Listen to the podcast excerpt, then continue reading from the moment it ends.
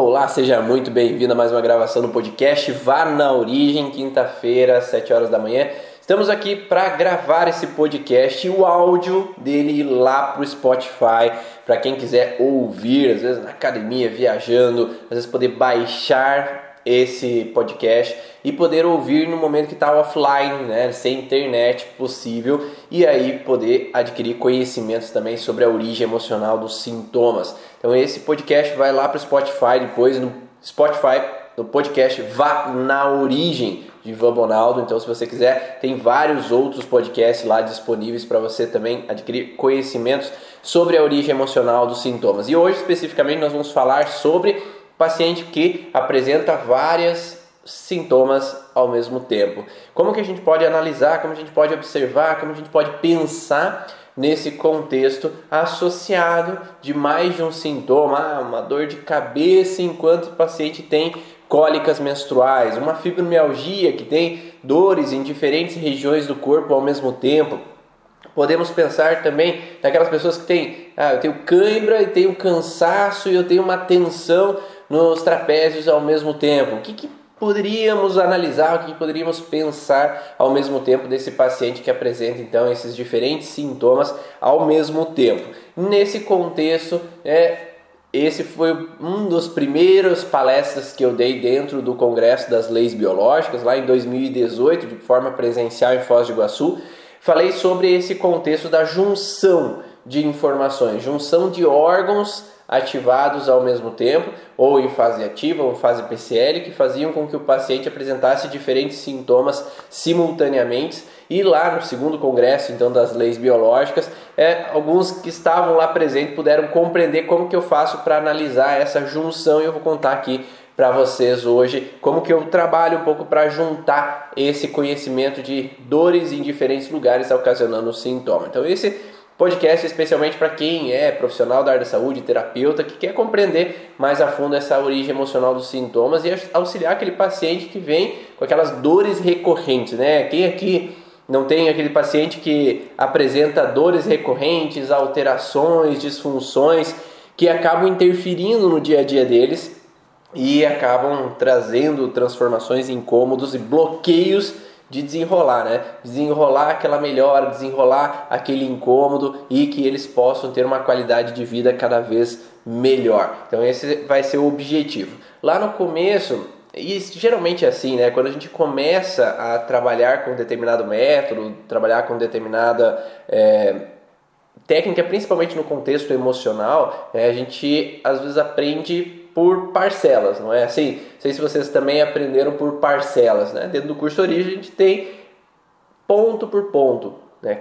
Caso por caso, nós vamos passando ponto por ponto para observar quais são os sintomas e os órgãos e quais foram os conflitos específicos que desencadearam cada um desses sintomas para o paciente. Então nós vamos passando ah, tecidos derivados do endoderma, tecidos derivados do mesoderma, tecidos derivados do ectoderma, devido ao contexto embriológico. E a gente vai passando um por um desses tecidos para conseguir relacionar qual é o padrão específico de parte do estômago, a mucosa do estômago, qual que é a disfunção na mucosa do estômago? Na musculatura do estômago, qual que é a disfunção que pode estar aparente na musculatura do estômago? Então, cada um tem uma alteração específica devido a um contexto emocional específico.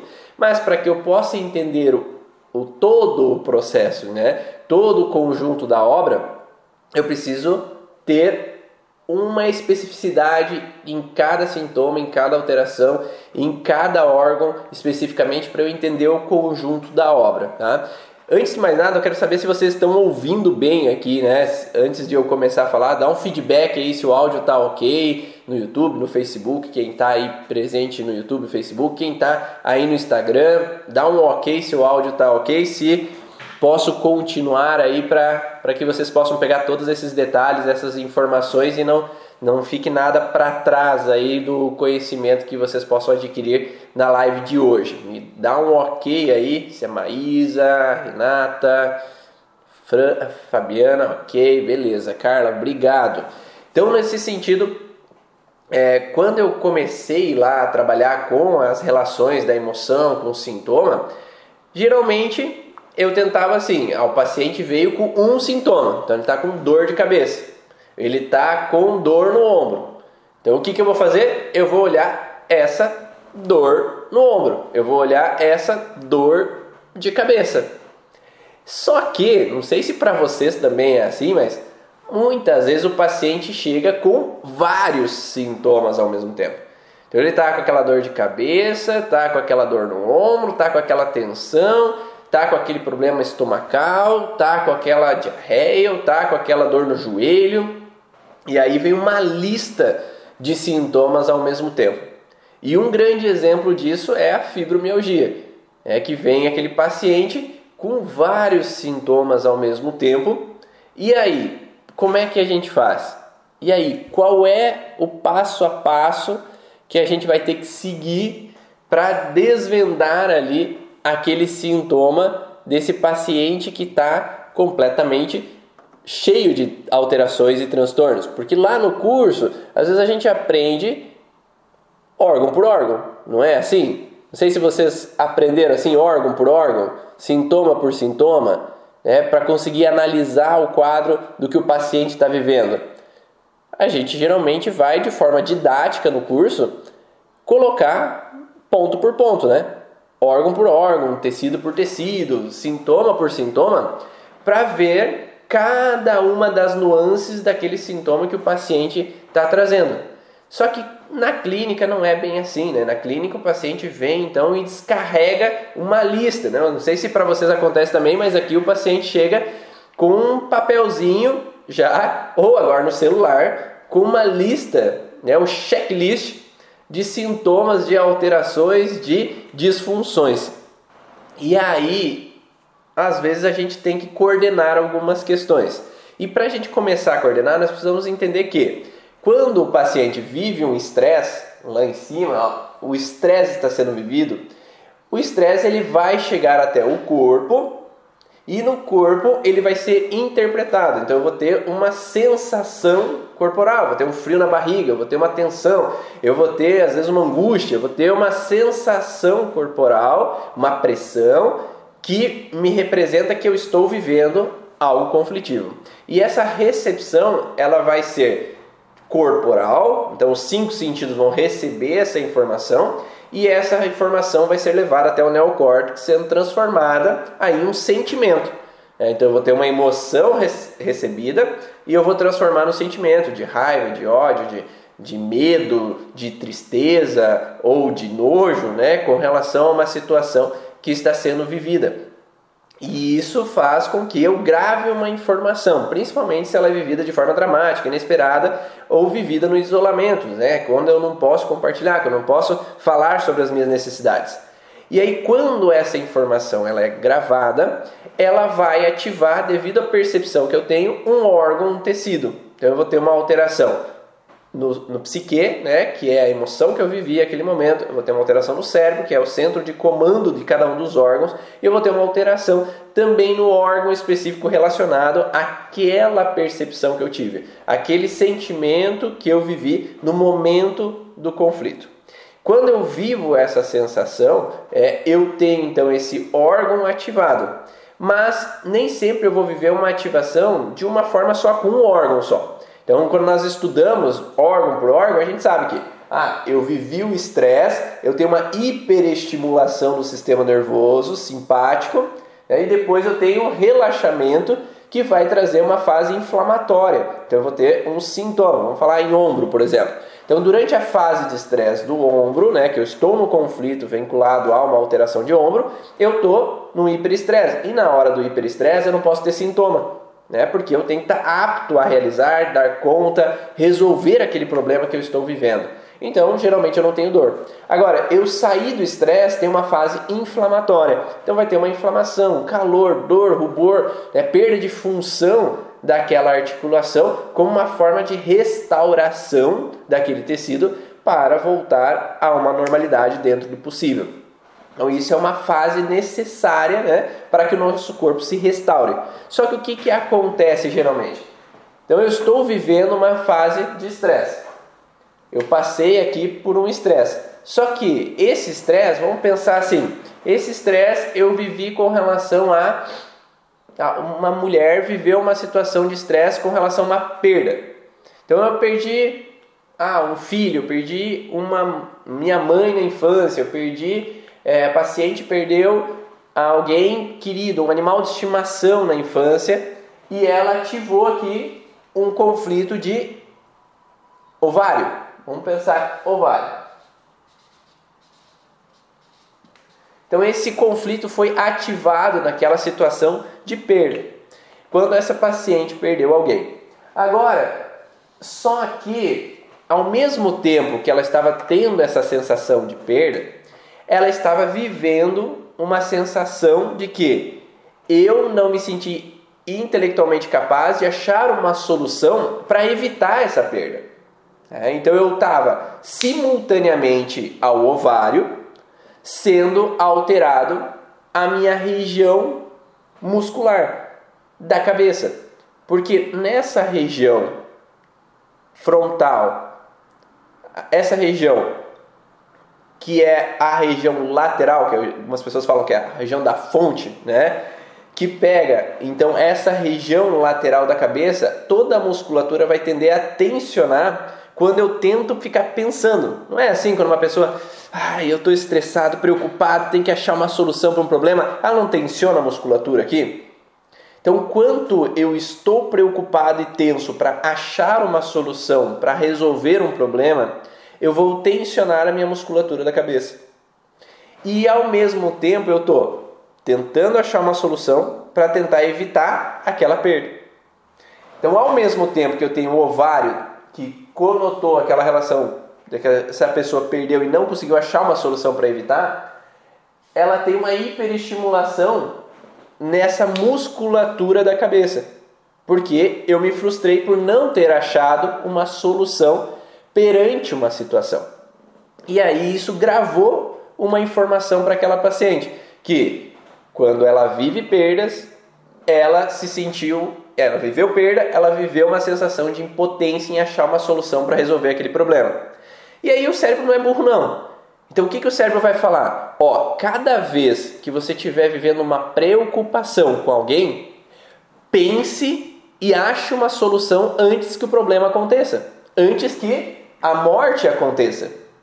Então é melhor você achar solução, achar solução, achar solução.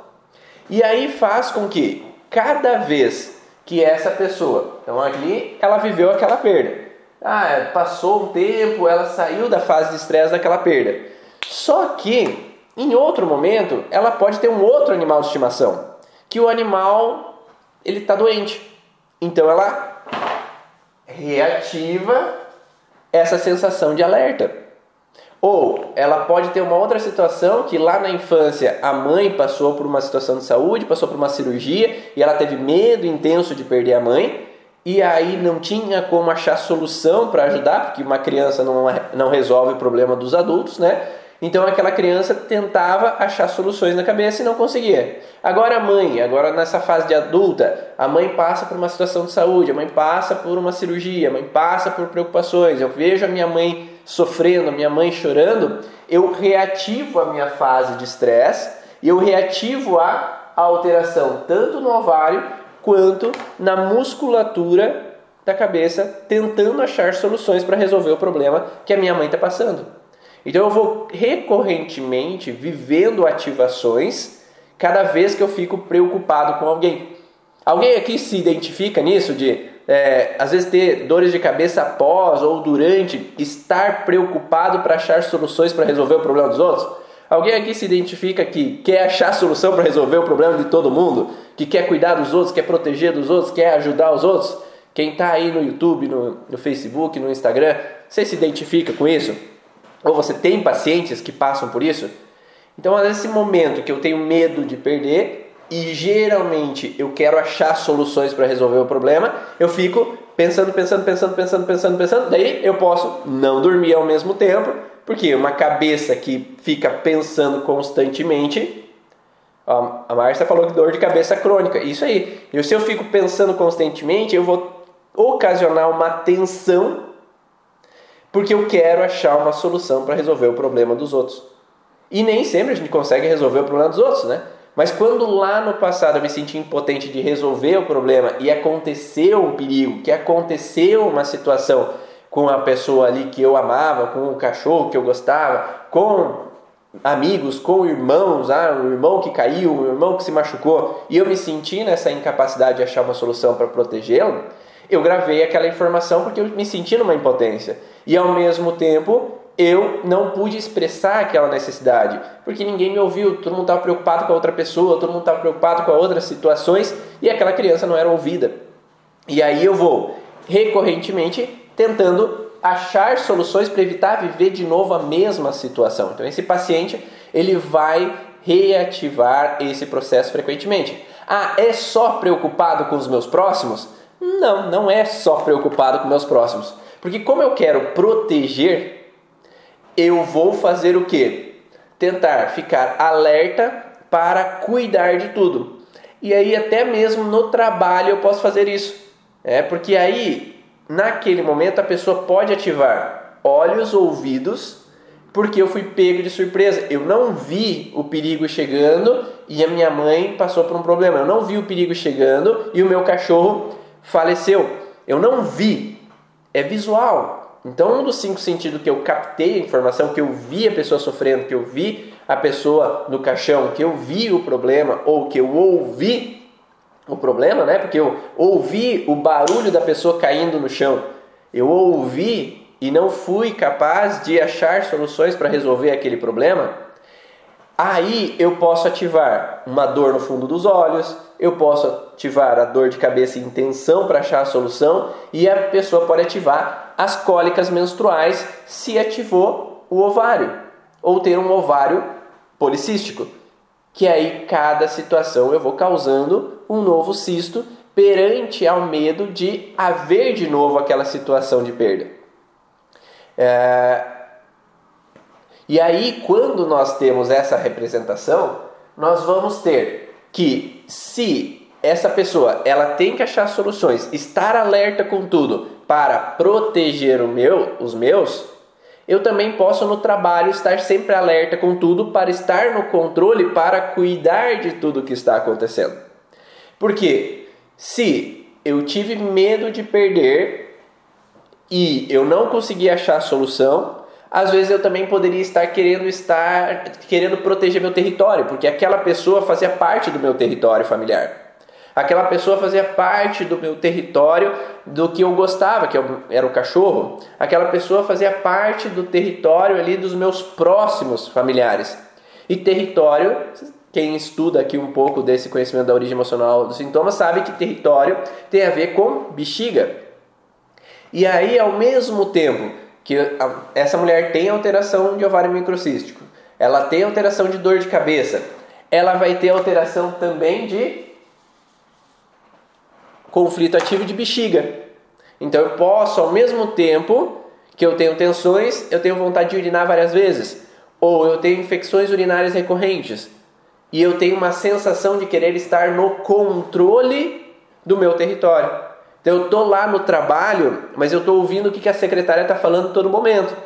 Se alguém passou fora da sala, eu tenho que estar tá alerta, eu tenho que estar tá ouvindo, eu tenho que estar tá vendo e ouvindo tudo o que acontece para antecipar o perigo e achar uma solução para evitar que aconteça de novo uma perda, que aconteça de novo um problema com os meus.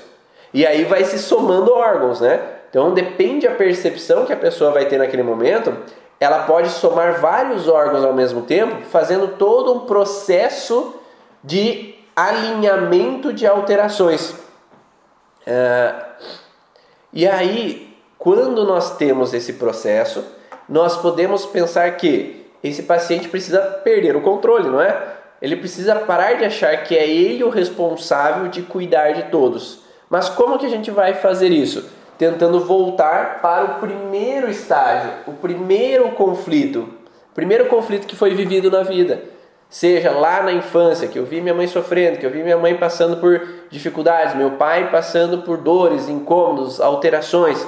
Seja lá na gestação, porque minha mãe tinha medo de perder, ou lá no parto a mãe passou por uma situação difícil, teve perigo de vida na hora do parto e aquele bebê captou aquela informação de ameaça, ou seja, no transgeracional, que pode ter vindo uma situação que a minha mãe teve um aborto antes, né? a mãe teve um aborto antes desse paciente.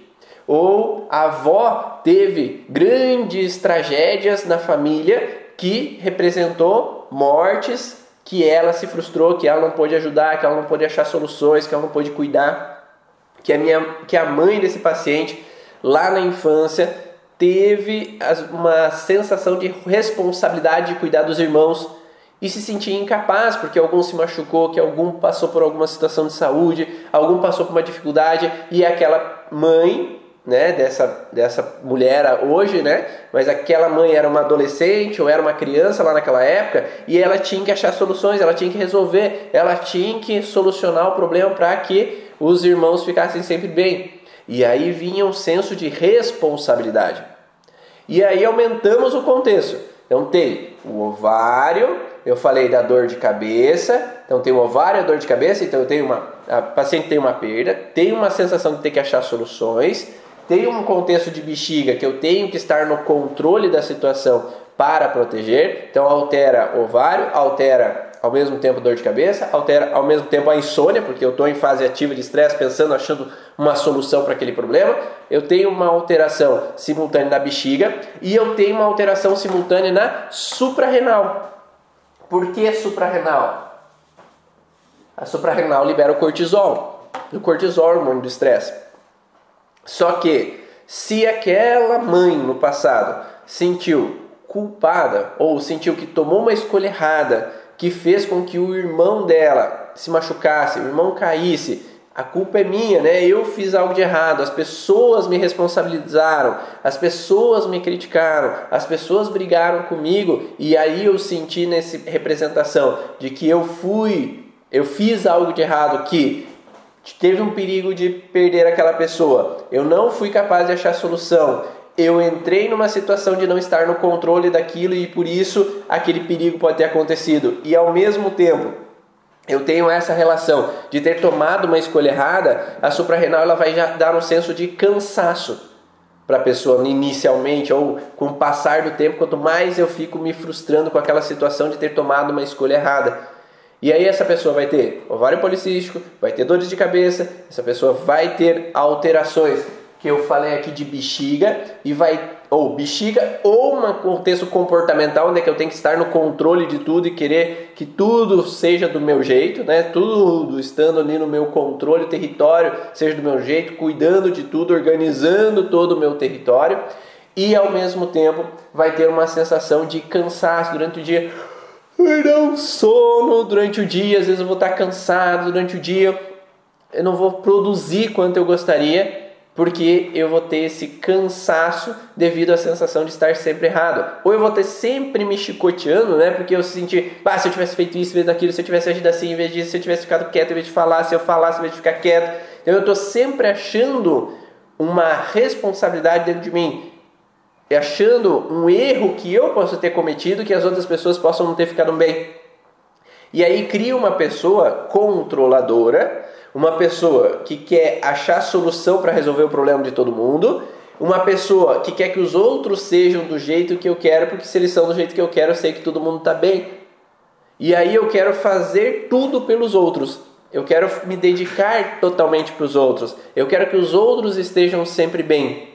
Só que a mínima sensação que os outros não estão bem, aí eu, ah, o que, que eu fiz de errado que o outro não, o que, que eu não fiz que eu poderia ter protegido a outra pessoa e a outra pessoa não ficou bem, é, o que, que eu poderia ter feito a mais. Então eu fico sempre achando no paciente né, ele sempre fica achando dentro dele algo que ele poderia ter feito a mais para cuidar da mãe, poderia ter feito mais para cuidar do pai, poderia ter feito mais para cuidar dos irmãos, para ajudar os filhos. Só que nem sempre a responsabilidade é sempre daquela pessoa. É porque no mundo nós vamos fazer assim, né? A gente faz uma parte, a outra pessoa tem que fazer a parte dela. Tu não pode tomar um remédio pela outra pessoa, você não pode fazer uma caminhada pela outra pessoa, você não pode fazer uma terapia pela outra pessoa. A outra pessoa tem que fazer a parte dela para ela evoluir também. E aí, quando nós fazemos o 100%, quando o paciente quer fazer o 100%, nem sempre vai dar certo, porque precisa dos 50% da outra pessoa. E aí esse paciente que viveu essa sensação vai estar se sentindo culpado porque não conseguiu fazer tudo para outra pessoa. E aí o objetivo é que a gente tem que modificar essa percepção, porque a gente só faz o melhor que pode. A gente não faz além do que pode. A gente tem limites. Cada um de nós tem nossos limites e faz o que é possível dentro do que é possível para ajudar essas pessoas. Fez sentido para vocês? Deu para entender essa correlação? Então nem sempre um trauma ele vai desencadear uma alteração somente, um órgão só, uma disfunção somente. Então, às vezes o paciente pode ter vários órgãos ativados ao mesmo tempo devido a apenas um conflito, devido a apenas uma situação de vida. É, então, o que, que a gente vai fazer geralmente quando a gente trabalha com a origem emocional do sintoma? Né? Aí os alunos do curso Origem sabem um pouco o que eu falo dentro do curso. A gente vai olhar qual é a fase do sintoma. É, então eu sei que lá o Dr. Ram ele trouxe algumas informações de que cada órgão tem uma fase do sintoma dele estar aparente. Então tem órgãos que aparentam alguns sintomas na fase de estresse, tem órgãos que aparentam alguns sintomas na fase pós-estresse. E aí a gente vai ter que coordenar na hora da avaliação do paciente. Então eu estou avaliando o paciente ali, eu vou pensar, ah, esse sintoma de ovário é um sintoma de fase de estresse ou é um sintoma de fase pós-estresse? Ah, é um sintoma de fase pós-estresse. Então é PCL, pós-conflito, né? Pós-conflitolítica. Então esse sintoma de fase pós-estresse. Ah, o sintoma de dor de cabeça. Sintoma de dor de cabeça é fase de estresse ou pós-estresse? Ah, não sei. Vou perguntar para o paciente: é, a dor é intenção ou a dor é pulsátil? Ah, a dor é pulsátil. A dor pulsátil geralmente é uma fase pós-estresse. Então é uma dor de fase pós-estresse. Ah, a dor agora no ombro. Então o paciente falou que ele tem dor no ombro também. É fase de estresse ou pós-estresse? Ah, dor no ombro é fase pós-estresse. Então eu posso pensar que se todos esses sintomas começaram na mesma época, ah, todos esses sintomas vieram praticamente há três meses atrás. Então todos, todos vieram de três meses atrás. Se todos vieram três meses atrás, eu posso pensar que esse pode ser o mesmo conflito que afetou todos esses tecidos ao mesmo tempo. Agora, se o paciente chegou e ele está Vamos colocar uma fibromialgia, certo? Vamos pensar numa fibromialgia. Por exemplo, um pós-Covid mesmo pode ter vários sintomas ao mesmo tempo que pode ter uma mesma conotação. Pode, é possível, é uma das possibilidades. Agora, nós temos uma representação de que o paciente apresentou, às vezes, numa fibromialgia. Dores, né? Dor lombar, a dor lombar é fase ativa de estresse ou fase pós-estresse? Me ajudem aí, enquanto eu coloco o cabo aqui da internet, porque no YouTube ele está falhando um pouquinho a internet. Então vai me colocando, vai relatando aí para mim, fase ativa de estresse ou fase pós-estresse? Me ajude.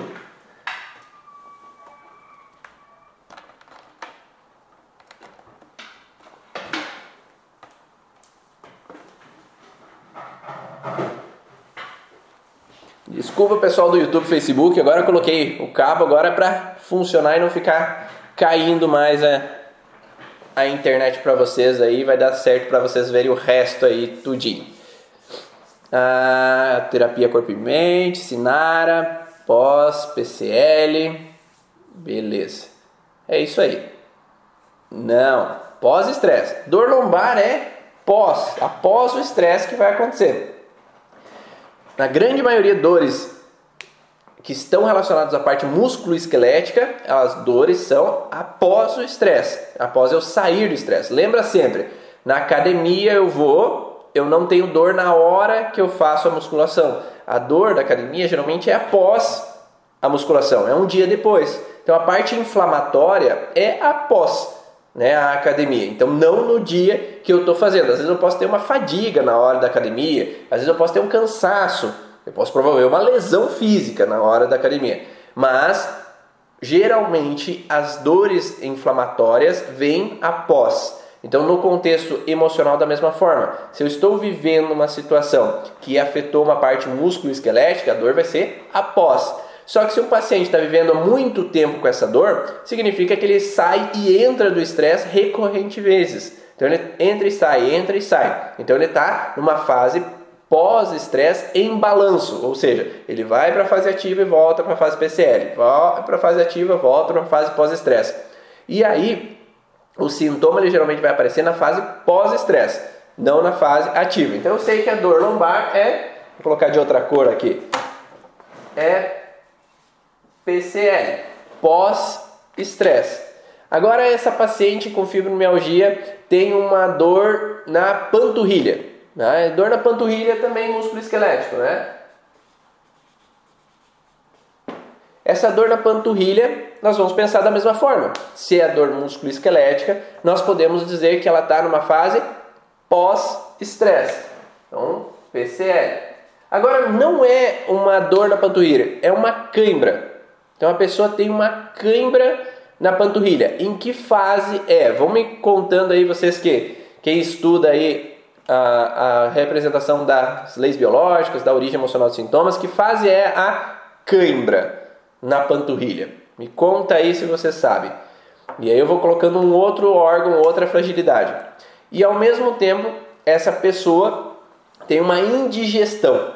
É uma sensação que ah, não, não vai, não desce, parece que está indigesto, parece que tem algo ali estomacal, algo que está incomodando ali no estômago. Ela pode ter uma alteração no estômago, vamos pensar em outra coisa. É, ela pode ter uma tensão em trapézios, uma tensão em trapézios ao mesmo tempo.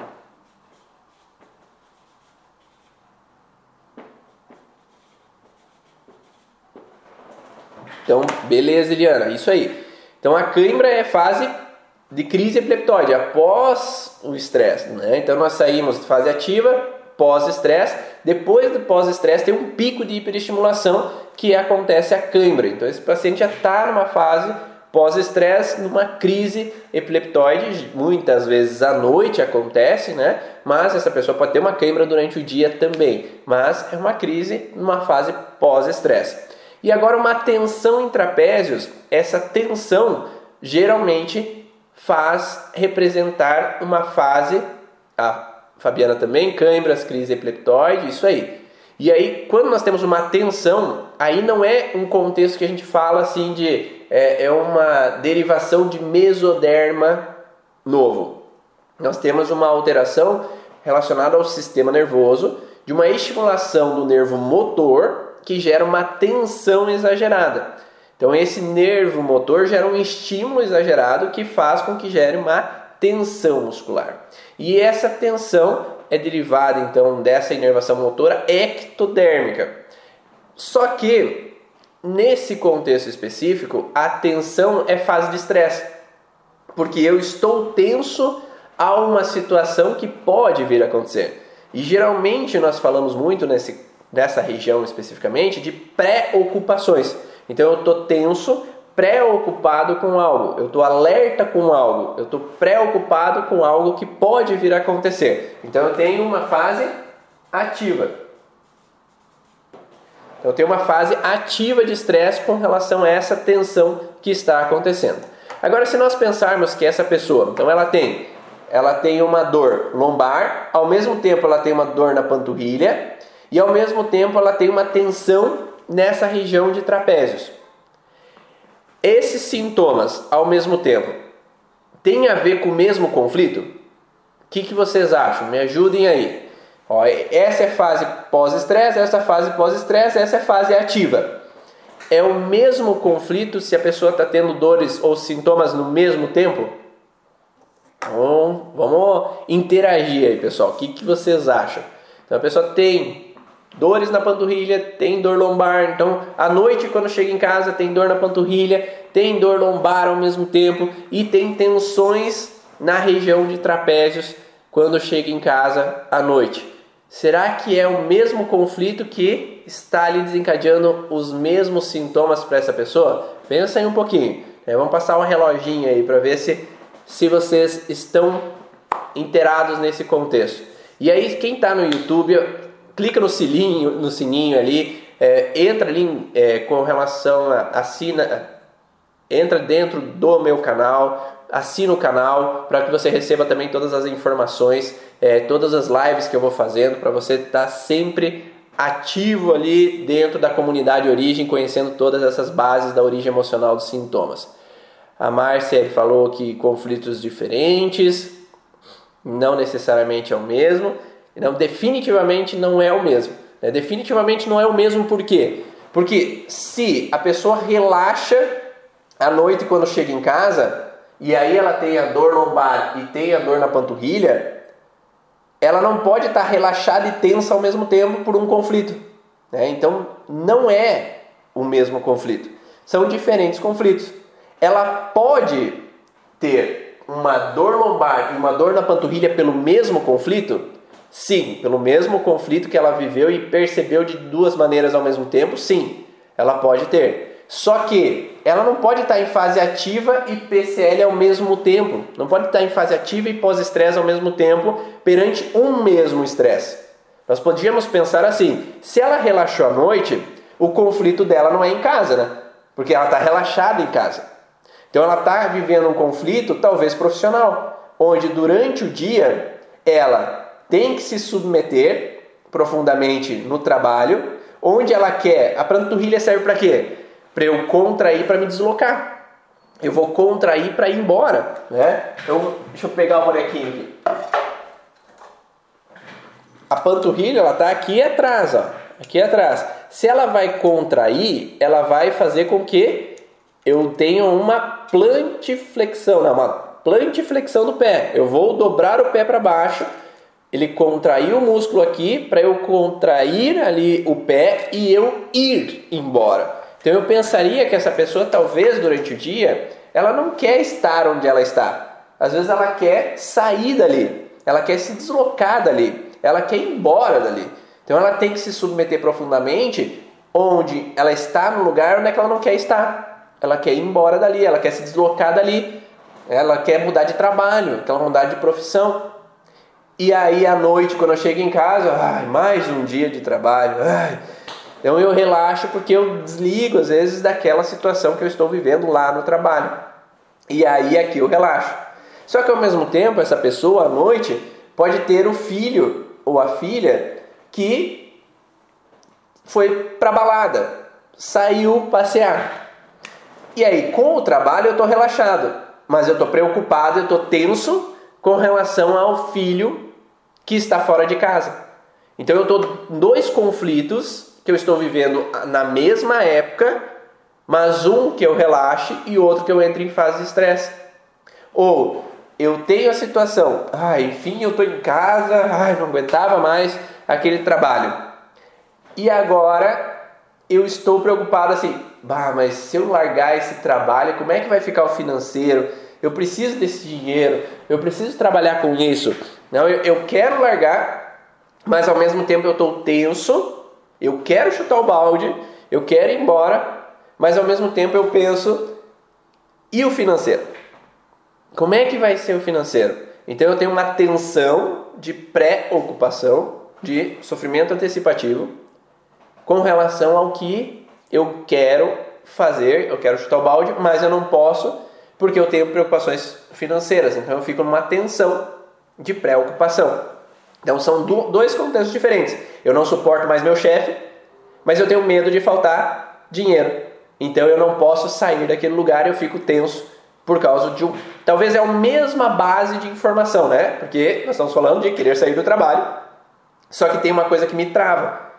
Então eu vou precisar ter dois conflitos tra sendo trabalhados. O porquê que é difícil lidar lá com o meu trabalho e o segundo contexto, o que, que eu trouxe da minha vida ou do transgeracional que me gera tanta preocupação com o financeiro. Porque são dois históricos diferentes, são dois conflitos diferentes. Deu para entender? Ficou claro essa informação? Ah, então nós podemos ter mais de um conflito sendo vivido ao mesmo tempo, um, às vezes eu relaxo e outro eu posso estar em fase de estresse simultaneamente. E aí eu vou ter sintomas diferentes e que não constroem uma história. Então eu não posso dizer que o paciente que chega com uma lista de 10 sintomas, que todos eles são do mesmo conflito. Às vezes pode ser cada um de um conflito diferente, mas a ideia seria se eu coloco, ah, é fase de estresse ou fase pós-estresse? Ah, é fase pós-estresse. A fase de estresse, pós-estresse. A fase pós-estresse. Tem uma mesma data de origem? Hum, tem uma mesma data de origem. Então, esse grupinho, que todos são na fase pós-estresse e tem uma mesma data de origem, podem ser de um mesmo conflito. Podem estar vindo de uma mesma situação. Agora, se a pessoa com fibromialgia tem, vamos ver, uh, Tem uma paciente que agora está fazendo rotação. Agora ela é paciente assim e agora ela está fazendo rotação de tronco e tendo muitas câimbras no abdômen e, e aparecendo apareceu ciatalgia. Né? Então a dor ciática. Né? Então pode ter vários sintomas ao mesmo tempo. Qual que é a ideia? Assim, paciente com fibromialgia chegou. Desde quando você tem a dor lombar? Ah, a dor lombar faz 20 anos. Né? Você sabe que é fase PCL. Dor na panturrilha faz quanto tempo? Ah, não, faz 20 dias. Será que é o mesmo conflito? Não necessariamente, né? Porque uma dor, ela vem de 30 anos atrás. Então, esses 20 anos atrás, por exemplo, pode ser uma outra situação que aquela pessoa viveu lá atrás que fez com que ela tivesse a dor lombar necessariamente é emocional? Não, ela pode ter tido uma queda. Né? Às vezes tem pacientes que caíram do telhado, caíram de bunda, caíram de costas, caíram do cavalo e tem uma lesão lombar porque nunca foram trabalhar, nunca foram na osteopatia, nunca foram na ortopedia, nunca foram trabalhar com aquele processo, melhorar aquele funcionamento daquela lombar. Então não necessariamente é emocional. Nós temos que saber que também existe o físico que possa estar levando aquela lesão para aquela pessoa. Mas é importante entender que não houve lesão, não houve trauma, não houve uma situação é, traumática física que desencadeou aquela alteração. O que, que a pessoa poderia estar vivendo lá naqueles 20 anos atrás que poderia desencadear aquela dor lombar?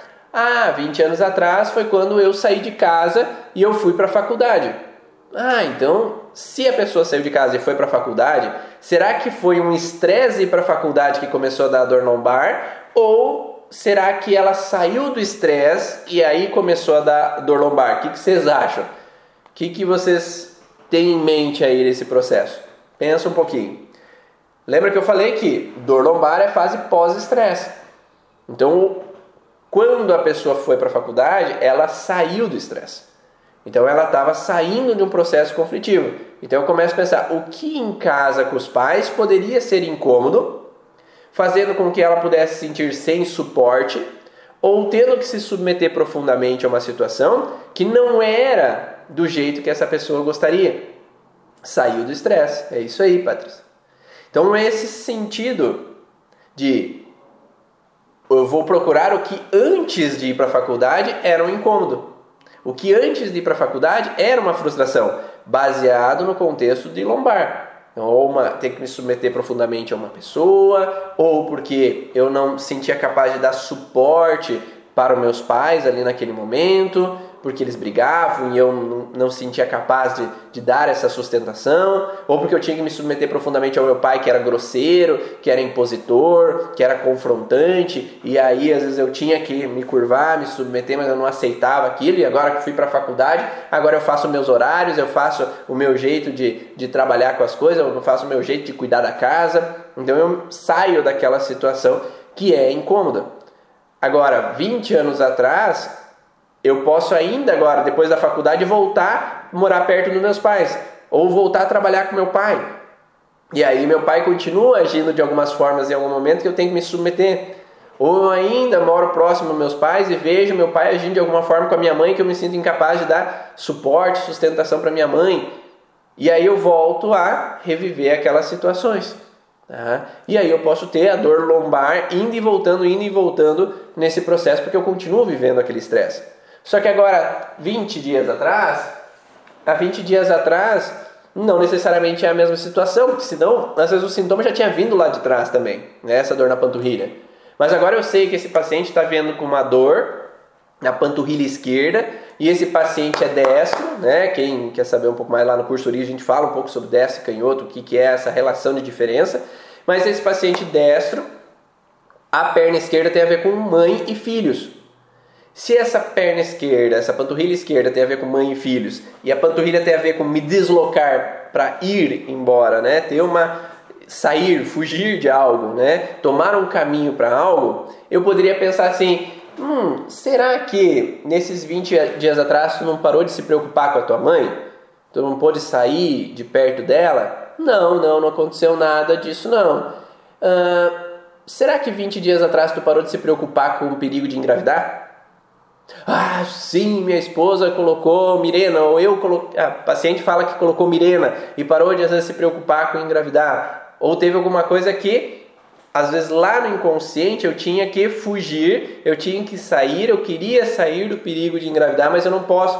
Eu estou no relacionamento, eu não posso sair. Porque talvez lá no transgeracional, minha mãe e minha avó viveram essas sensações. Meu pai é agressivo, minha mãe não queria ficar ali naquele relacionamento, e cada filho que surgia, eu me sentia presa, a mãe se sentia presa e não poder sair daquele casamento por causa que estava presa aos filhos. E aí ela não podia se deslocar. E aí inconscientemente esse filho ou essa filha recebe essa herança de que eu tenho que escapar, eu tenho que fugir do perigo de engravidar. E aí eu posso ter uma alteração na panturrilha. E aí não é porque as duas estão em PCL, é, pós-estresse, que as duas têm a ver com o mesmo conflito. Nós temos que também pensar na data que esse sintoma começou a aparecer, para conseguir vincular com a situação que está sendo que está acontecendo nesse exato momento ou nesse momento específico que está acontecendo. Tá? E aí a gente tem que relacionar também se é destro ou canhoto, né, esse paciente, e se o lado da dor é do lado direito ou do lado esquerdo. Porque um paciente que tem uma fase pós-estresse de uma dor articular no ombro direito, e aí ele também tem dor no quadril esquerdo, talvez não seja o mesmo conflito. Porque nós estamos falando de pessoas diferentes. Mas se começou na mesma época, né, vamos pensar nos pacientes com fibromialgia se começou na mesma época, pode ter a ver com o mesmo tipo de conflito? Mesmo conflito, mas não a mesma pessoa. Porque às vezes eu posso ter, o paciente pode ter, e tem muitos casos assim, de que a dor no ombro direito tem a ver com afastar o esposo de perto e o quadril esquerdo tem a ver com dar suporte ao filho. E aí essa mulher, ela vive situações de que o esposo briga com o filho e eu não posso afastar, o paciente não pode afastar o esposo de perto do filho e dar suporte para o filho, dar sustentação ao filho ficar bem. E aí essa pessoa, perante a mesma situação de estresse, mas com pessoas diferentes, ter um sintoma começando na mesma época. Porque eu quero afastar e eu quero dar suporte. Eu quero afastar e eu quero dar sustentação, suporte. E aí eu vou gerando lesão no quadril e lesão no ombro. Agora, quando eu vejo a paciente vê que o filho e o esposo estão bem, o filho e o esposo estão se abraçando, agora está em harmonia, aí a tendência é que a dor comece a aparecer. Só que às vezes pode ter umas rusgas de vez em quando, pode ter umas picuinhas de vez em quando. E aí faz com que o sintoma possa reativar em alguns momentos e fazer com que o processo aconteça. Ah, quando uma família inteira está com sintomas de diarreia quatro dias, tem origem emocional? Pode ser que sim, pode ser que não. Né? Qual que é a função de desencadear uma diarreia? A diarreia ela tem uma função de quê? Evacuar algo de sujo, evacuar algo de incômodo, uma toxina. Então, se nós pensarmos que toda a família comeu algo que o corpo entendeu como tóxico, toda a família, o intestino vai ser sábio, né? A gente não vai tomar veneno e o corpo vai lá, ah, vamos deixar o veneno aí entrando, vamos nos matar, vamos corroer tudo, né? O corpo ele vai provocar uma reação. Ele tem células que captam a informação daquela substância e vê, ó, oh, isso não é bom, isso não é bom, isso não é bom. Ou vai provocar um vômito ou vai provocar uma diarreia para eliminar aquela sujeira. Né? Então isso se eu ingerir algo de tóxico. Agora, eu posso interpretar que algo que eu vivi foi tóxico, que algo que eu tive que engolir foi sujo, foi errado, foi incorreto, não foi muito bem aceito? Posso, né? Então, uma mesma família que vive uma mesma situação de ir viajar e passou por uma situação onde viu algo como sujo, como errado, como fora das normas, que não aceitou muito bem e não pôde evacuar aquela sujeira, né? não pôde expressar, não pôde sair daquele estresse, porque um policial agiu de alguma forma que eles entenderam como errado, porque foram assaltados, porque viveram uma situação em família que um avô ou um tio falou, agiu de alguma forma que não foi legal, porque teve algumas picuinhas entre esses, esses personagens, né? Essas pessoas da família e que foi entendido como algo sujo, algo ruim, algo incômodo. Aí todos podem viver ao mesmo tempo um sintoma. É, não acontece assim. É, acontece, é, já vi muitas histórias assim, é, que lá numa reunião de empresa, né? teve uma festividade de empresa. No ano inteiro, aquelas pessoas se sentiram ah, irritadas, julgadas, com um monte de atitudes vistas como sujas, erradas, que eles não podiam evacuar aquelas sujeiras que aconteciam. O ano inteiro passavam por essa sensação de sujeira. E aí na festividade elas relaxavam. Na festividade da empresa, eles relaxavam, saíam daquele estresse ou confraternizavam. E aí, 10 dos 20 funcionários tinham diarreia. Porque aqueles que viveram a situação de sujeira, de algo indigesto, de algo incômodo ali naquele momento, todos estavam frustrados com aquela situação. Talvez 20, não estavam, talvez 20 estavam, talvez 10 estavam, né? mas aqueles que não estavam incomodados não tinham sintomas. Mas aqueles que poderiam estar incomodados poderiam estar propensos a desencadear um sintoma. Tá? Então isso pode acontecer. Tá? Então, de várias pessoas terem o mesmo sintoma porque elas entram no mesmo processo. A, a dor lombar, eu já falei que é a sensação de ou de dar suporte ou de ter que submeter profundamente uma situação. Então, a, a próstata ela pode ter diferentes possibilidades. Uma das possibilidades é encarar que eu não vou poder ter descendentes. Né? Então, é quando esse homem vê que os filhos não vão dar descendentes de qualidade, ou porque não era a nora que eu queria, ou não era o genro que eu queria, ou porque meus filhos não querem ter filhos, ou porque eu sinto que os filhos estão tomando atitudes erradas, estão tomando caminhos que eu não concordo que eu não gostaria que eles tomassem, e aí pode ter uma alteração, pode ter uma relação com a parceira sexual, com uma frustração ali de atitudes, ou me sentir é, rejeitado de uma certa forma, ou desvalorizado de uma certa forma. Então tem vários contextos que lá dentro do curso Origem eu passo mais aprofundado para cada um dos alunos, cada uma das pessoas que, que querem aprofundar quem é terapeuta, profissional da saúde e quer às vezes mergulhar um pouco mais a fundo nesse conhecimento. E eu quero deixar um convite para vocês que de 18 a 24 agora de outubro eu vou fazer um intensivão da origem ao sintoma, onde vai ser uma semana com vídeos, com lives e com áudios lá no canal do Telegram para que eu possa aprofundar um pouco mais esse conhecimento sobre a origem emocional dos sintomas e para ver se vocês conseguem compreender muito mais detalhes e que possam utilizar já na prática essa teoria para auxiliar os seus pacientes os seus clientes a terem uma evolução com relação aos sintomas deles e ter uma vida mais leve, mais tranquila, mais feliz, né? Porque esse é o objetivo de nós todos. E claro, nós como terapeutas também merecemos isso. Então, para você compreender também na tua vida como terapeuta, na tua vida do dia a dia, o que pode estar te alterando, te gerando disfunções te sobrecarregando, que agora você possa talvez mudar uma chave e sair daquele problema, sair daquela alteração e daquele incômodo. Então, para quem quer aí mergulhar aí nesse é, o canal do Telegram é Comunidade Origem, tá? tem áudios lá frequentes.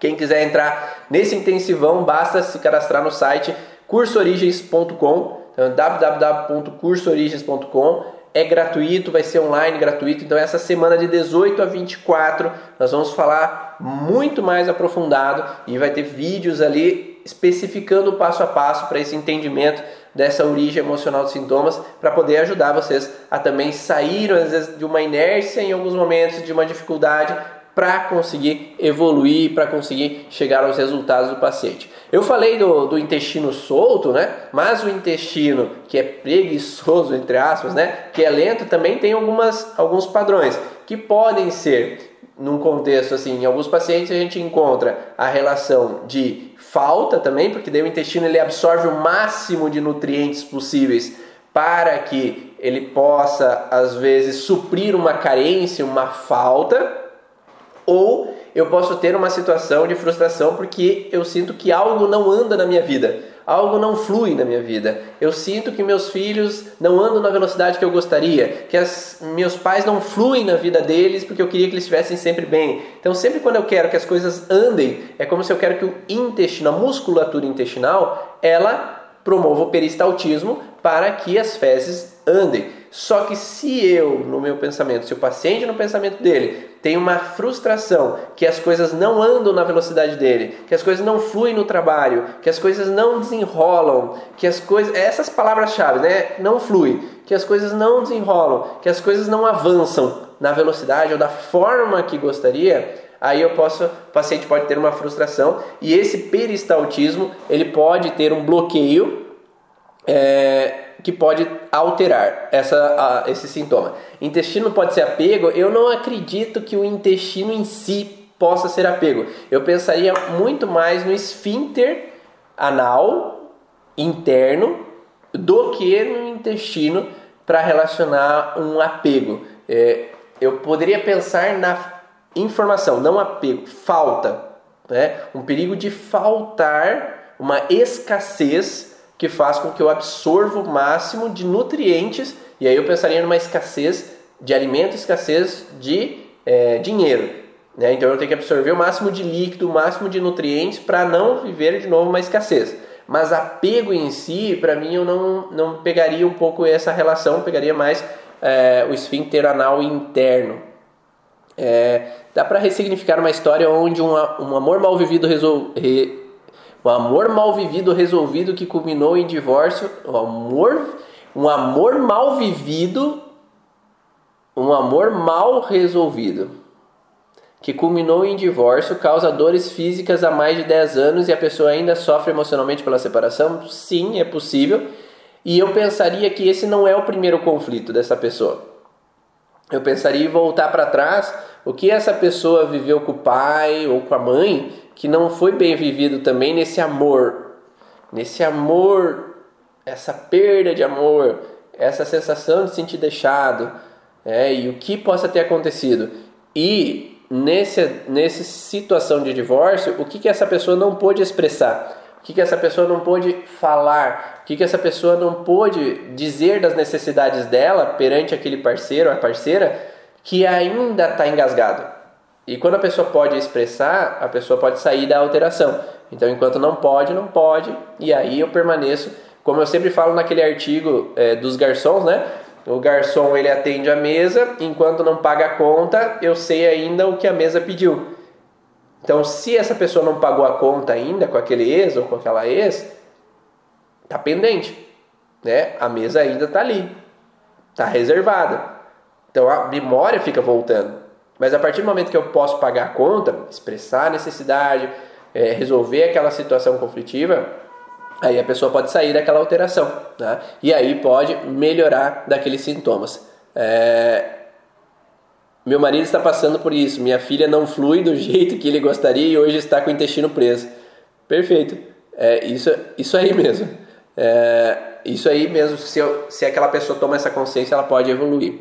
Espero que vocês tenham gostado dessas informações. Infelizmente eu não vou conseguir responder todos aqui agora. Talvez em outro momento a gente faça outras lives. Se quer buscar mais informações dentro do curso Origem, dentro do intensivão da Origem, semana que vem, logo após o intensivão nós vamos abrir a possibilidade de inscrições para a próxima turma do curso Origens. Então guarda aí, vamos lá com a gente lá no dia 18 a 24 de outubro. Vem comigo para a gente fazer mais aí dessa comunidade de origem, fazer mais conteúdo, mais conhecimento. E quem quer já antecipar algumas coisas, vai no meu canal do YouTube, youtube.com barra Ivan Bonaldo e lá tem vários vídeos ou no feed do Instagram para que você possa adquirir mais conhecimento ou basta procurar lá hemorroida Ivan Bonaldo vai cair a hemorroida do Ivan Bonaldo lá. Quer dizer, vai aparecer vídeo do Ivan Bonaldo com hemorroida. Não com ele, com hemorroida, né? Sobre falando da hemorroida lá no canal do YouTube. Vai aparecer dor lombar, vai aparecer dor de cabeça. Então procura o sintoma Ivan Bonaldo e você vai conseguir encontrar no YouTube vários vídeos com várias informações e adquirir já o conhecimento do que você precisa. Um grande abraço a todos e eu vejo vocês no próximo momento, na próxima live. Se inscreve, cursoorigens.com que você vai acessar ali a esse intensivão com muitas informações novas. Tchau!